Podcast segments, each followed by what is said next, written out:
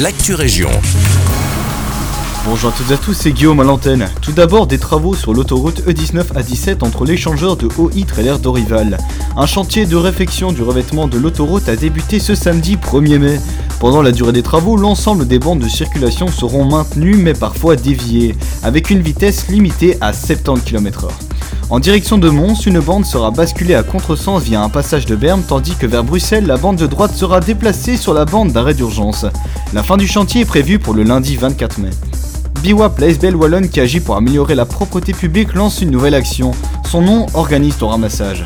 Grâce à cette action, les citoyens peuvent maintenant organiser régulièrement des ramassages de déchets en équipe à tout moment de l'année. Pour cela, rien de plus simple. Il suffit de choisir une date et un lieu et de commander le matériel pour ramasser les déchets sur le site internet de BIWAP. Et c'est gratuit. Il suffira juste d'indiquer à l'ASBL le nombre de sacs que vous avez récoltés. Plus d'infos sur biwap.be. B-E-W-A-2-P.be. À Senef, l'application Fix My Street Wallonie est en test avant d'être proposée aux citoyens. Elle permet de signaler des problèmes rencontrés sur l'espace public grâce à une simple photo. On parle ici de dépôts sauvages, de dégradation de voirie, mais aussi de problèmes de signalisation. À la fois sur ordinateur et sur mobile, l'application est une alternative aux mails et aux appels. L'application est disponible sur Google Play et sur l'App Store.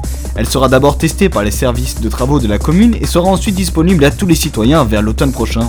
Et pour finir cette Actu Région, nous allons parler de Edwige, la nouvelle application lancée par la Sofico et le SPW Mobilité Infrastructure. Elle permet de rentrer en contact avec le centre PEREX, centre de gestion et de surveillance du trafic.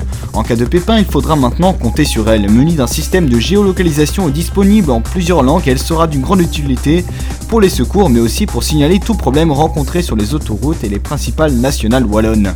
Edwige, E-D-W-I-G-E, est disponible sur l'App Store et sur Google Play. C'est tout pour l'actu région. Je vous souhaite une belle journée.